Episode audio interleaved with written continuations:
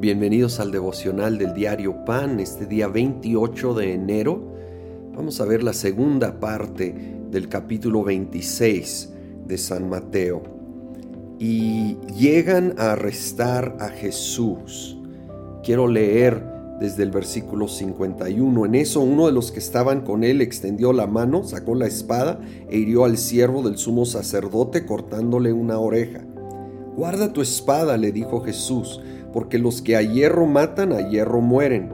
¿Crees que no puedo acudir a mi Padre? Y al instante pondría a mi disposición más de doce batallones de ángeles. Pero entonces, ¿cómo se cumplirían las escrituras que dicen que así tiene que suceder? Y vemos el increíble amor de Jesucristo, teniendo el poder de solo decir una palabra y más de diez mil ángeles hubieran llegado arrasar con sus enemigos.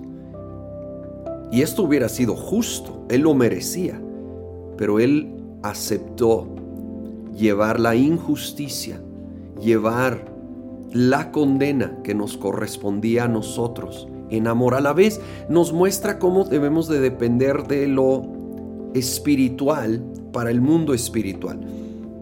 Aquí Pedro, bien intencionado, pero le saca la espada, le corta la oreja a uno, pero Jesús dice, eso no es el camino. Y cuando tratamos de lograr avance en el mundo espiritual con métodos humanos, dependiendo del poder humano, nos vamos a meter en problemas. Tenemos que depender del poder de Dios y entender que sus caminos son tan diferentes a los nuestros y confiar y esperar en Él para esos resultados. Y, saben, Pedro es un héroe de la fe. Cometió un gran error esa noche, pero luego él fue restaurado e hizo grandes cosas. Pero sí esa noche tengo que seguir leyendo versículo 69. Mientras tanto, Pedro estaba sentado afuera en el patio y una criada se le acercó. Tú también estabas con Jesús de Galilea, le dijo. Pero él lo negó delante de todos diciendo, no sé de qué estás hablando. Y sabemos que volvió a negar a Jesús un total de tres veces esa noche. Y de nuevo nos identificamos con Pedro. Él tenía un buen corazón, amaba a Jesús, pero se descuidó. Desde que no estuvo orando en Getsemaní como Jesús instruyó, él empezó a estar débil en la carne y depender de la carne, es decir, de lo natural, de su buen entusiasmo, que era bueno pero no era suficiente.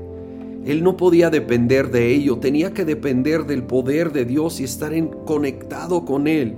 Entonces eso lo llevó a seguir a Jesús de lejos, a, a estarse allí con personas que eran contrarias a Jesús, no tenía por qué estar allí conviviendo con estas personas, cerca de estas personas, que luego cuando ellos presionaron, él no estaba preparado.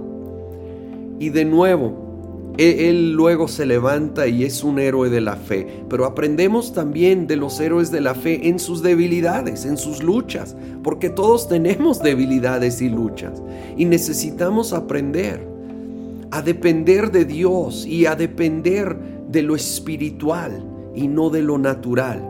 A ser sabios con nuestras amistades, con las personas que con las cuales o nos contagian de fe o nos contagian con otras cosas que no son fe y que no honran a Dios y su palabra.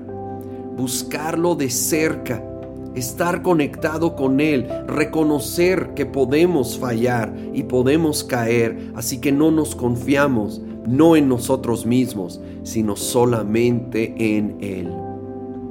Señor, en esta hora venimos reconociendo que somos débiles, somos frágiles, vulnerables en nosotros mismos, pero en ti, en tu poder, sabemos que todo lo podemos en Cristo que nos fortalece y en ti, confiando en ti, podemos salir adelante de cualquier prueba y cualquier tentación.